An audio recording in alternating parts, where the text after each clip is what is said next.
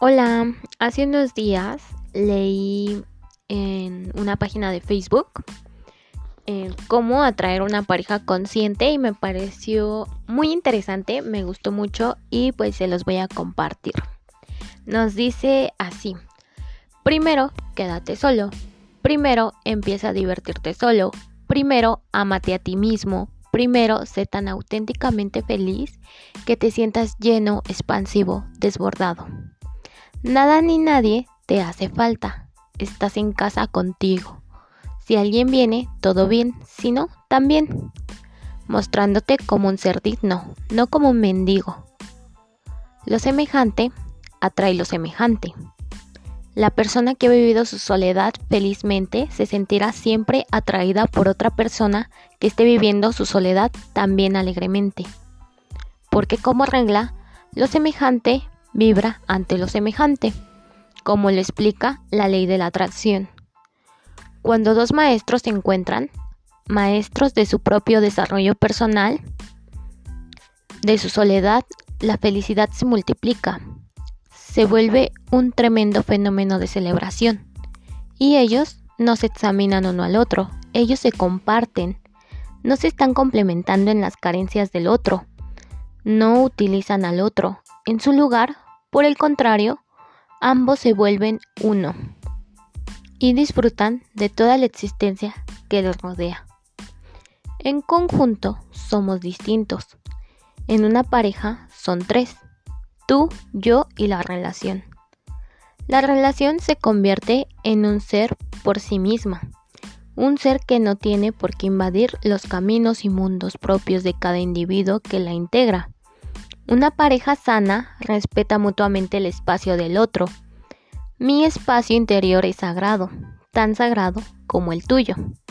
Yo soy satisfecha conmigo misma, tú eres satisfecho contigo mismo. En la medida que esto sea así, creamos juntos.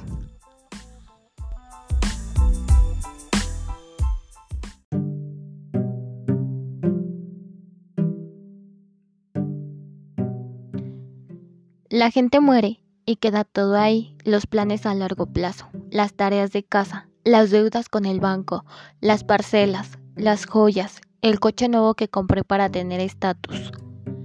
La gente muere sin siquiera guardar la comida en el refri. Todo se pudre, la ropa se queda colgada o puesta en su lugar. La gente muere, se disuelve toda la importancia que pensábamos que teníamos. La vida continúa, las personas superan tu ausencia y siguen sus rutinas normalmente. La gente muere y todos los grandes problemas que creíamos que teníamos se transforman en un inmenso vacío. Los problemas viven dentro de nosotros. Las cosas tienen la energía que ponemos en ellas y ejercen con nosotros la influencia que permitimos. La gente muere y el mundo sigue siendo caótico, como si nuestra presencia o ausencia no hiciera la menor diferencia. En realidad, no lo hace. Somos pequeños, pero prepotentes. Vivimos olvidando que la muerte siempre está al acecho. La gente muere, pues así es. Un parpadeo y al otro ya estás muerto. El perro es donado y se aferra a los nuevos dueños. Los viudos se casan nuevamente, andan de la mano, van al cine, se divierten y te olvidan. La gente muere y somos rápidamente reemplazados en el puesto que ocupábamos en la empresa. Las cosas que ni siquiera usábamos son donadas, algunas tiradas a la basura. Cuando menos esperamos, la gente muere. Por otra parte, ¿quién espera morir?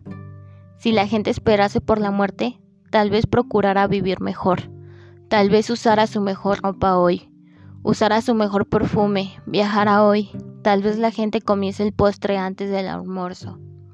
Tal vez la gente esperase menos de los demás. Si la gente esperase por la muerte, tal vez perdonaría más, reiría más, apreciaría la naturaleza. Tal vez valoraría más el tiempo y menos el dinero. Si la gente tuviera conciencia de que puede partir de este mundo en cualquier momento, tal vez entendería que no vale la pena entristecerse con las cosas banales. Oyese más música y bailase a un cua.